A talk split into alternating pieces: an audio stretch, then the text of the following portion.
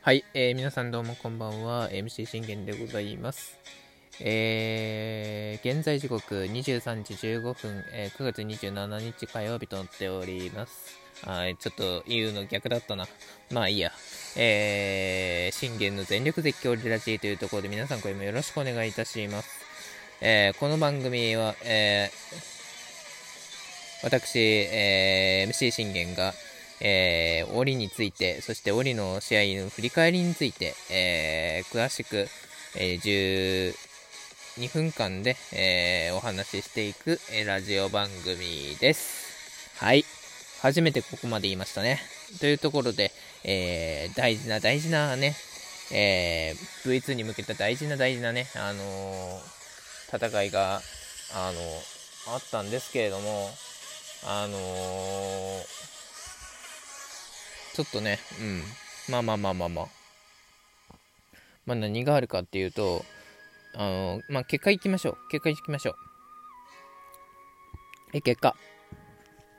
えオリックス対楽天、えー、京セラドーム大阪最終戦、えー、今シーズン最終戦ですね、結果。えー、6対1、えー、惨敗となりました。うーん、まあ、この結果を見ればね、あのー、2位と、2位とね、4位逆じゃないんかっていうね、あのー、思うんですけども、あのー、ね、なんて言うんだろうな。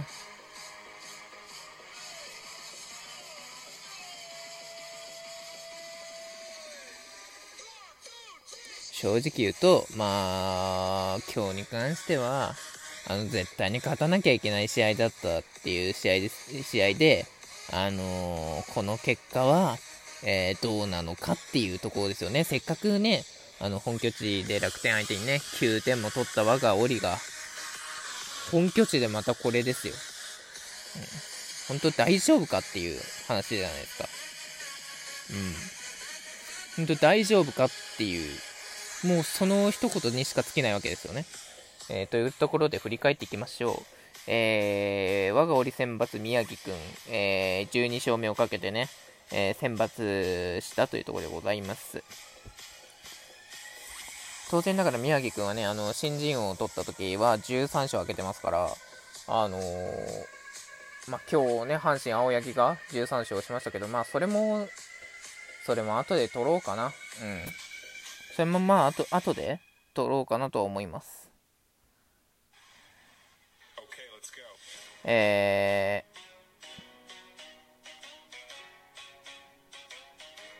ー、なんて言うんだろうね。まあ正直な話、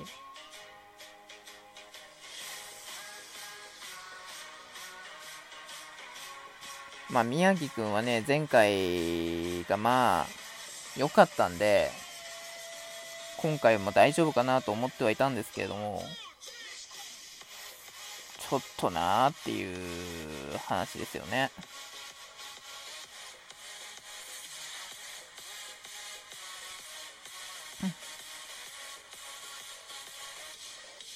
まだねーっていうところですよね。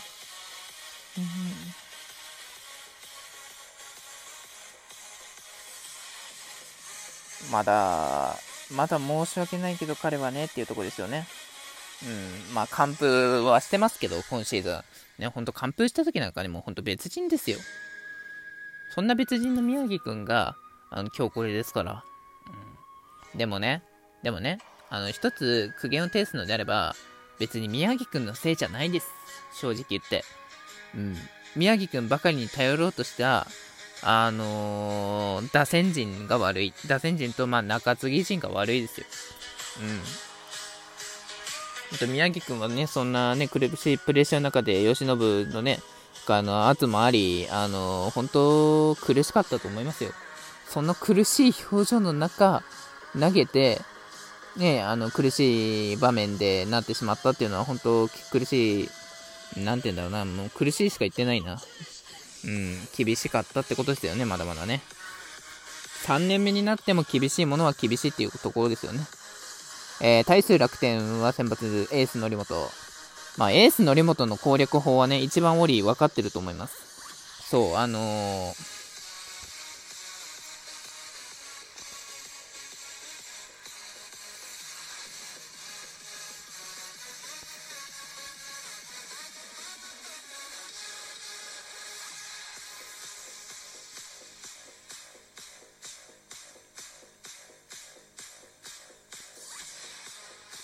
正直ですよ。正直、うちが、あの、ここ、なんて言うんだろうな。うちと則本って結構、あの、則本は勝ってるんですよ。仙台で。で、京セラではね、やっぱ負けちゃってるんですよね。そんな中で、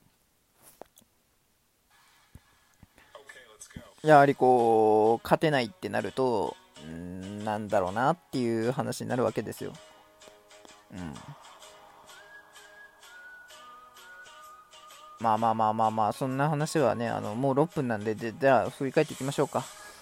えー、宮城君の立ち上がり、えー、山崎バッ、えー、空振り三振、小深田セカンドゴロ、浅村ライトフライ、スリアウト、いいですね、この one two three のテンポ。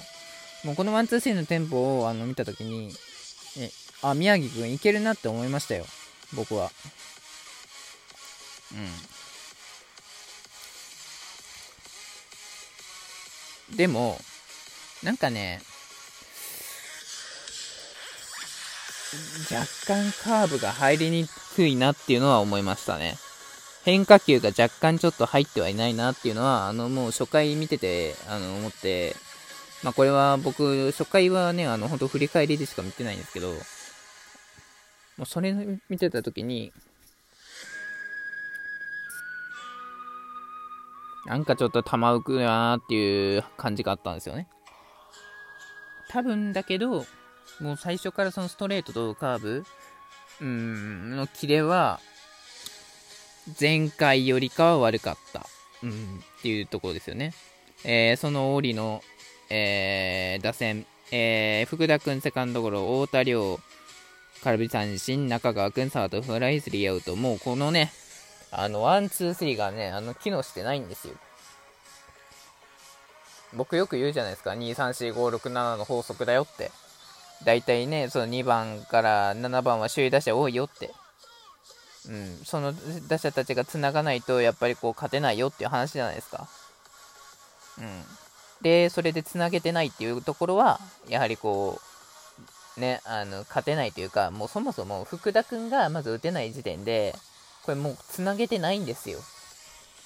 うん。僕はいつも言いますよ。ノーアウトからつなげって。ワンアウトから繋いでも、ツーアウトから繋いでも、あと2つ、そしてあと1つ、あのー、うん、取られてしまったら一緒だから、結局の話、あのー、ノーアウトからつなげっていつも言ってます。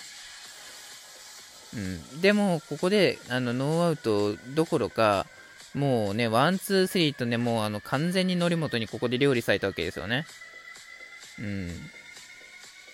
本当にもう、っていうとこですよね。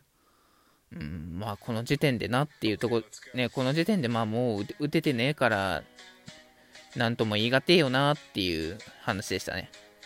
さあさあさあというところでございます。さあ、そして2回、これ言いたかったですね。えー、鈴木大地、辰巳にいきなりヒットを許して、これギッテンスにタイムリー許したの、これ痛かったですね。これで1点先制されたと。うん、まあね、島内を抑えただけにね、鈴木大地にこれデッドボールを許して、そして辰巳にね、これライトへのヒットを許したわけですよね。そしてこれでギッテンスですから、まあね、もうちょっと粘ってほしかったよなってとこですよね。えそしてこれ、茂木英五郎に犠牲フライを許してしまった。まあ、ここも痛かった。このもう2点取られた時点でも痛かったですね。そしてなんとかこれね、マッカーシー君が頑張って内野安打で1点取り返すんですけど、1点じゃダメでしたよね。もうここで、あのー、伏見が同点の一発ぐらい放ってれば、あの全然良かったですよ。同点の一発だったり、逆転の一発でもいいです。まあ、逆転の一発は多分見たと思いますけど、同点でも、だいぶ宮城君を援護できたと思います、正直。今の打線ならは。ね、今の打線なら、だってね、あの、仙台で9点取れてんだから。仙台で9点取れたうちの打線っていうのは本物なんですよ。その本物の打線の力をできてんだからっていうとこですよね。うん。えー、そしてこれね、なんと、え、3回にこれまた島内がレフトへのタイムリーツーベース、そして辰巳にタイムリーヒット許して4点取られて宮城くん降板。